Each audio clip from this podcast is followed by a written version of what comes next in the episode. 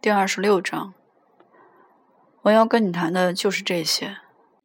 我本来也可以告诉你，我回家以后干了些什么。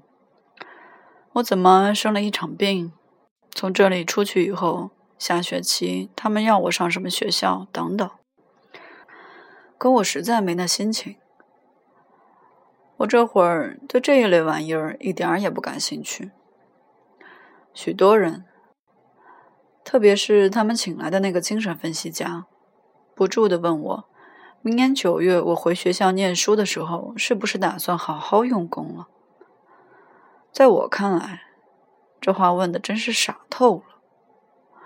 我是说，不到你开始做的时候，你怎么知道自己打算怎样做？回答是：你没法知道。我倒是打算用功来着。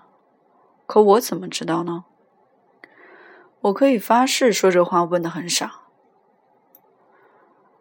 D.B. 倒不像其他人那么混账，可他也不住的问我许多问题。他上星期六开了汽车来看我，还带着一个英国姑娘，是主演他正在写的那个电影剧本的。她非常娇柔造作，可长得十分漂亮。嗯，有一会儿，他出去到远在走廊另一头的女盥洗室去了。D B 就问我对上述这一切有什么看法。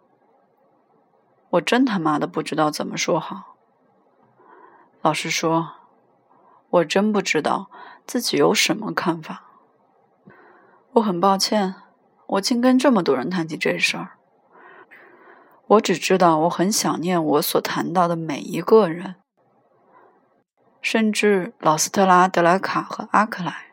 比方说，我觉得我甚至也想念那个混账毛里斯嘞。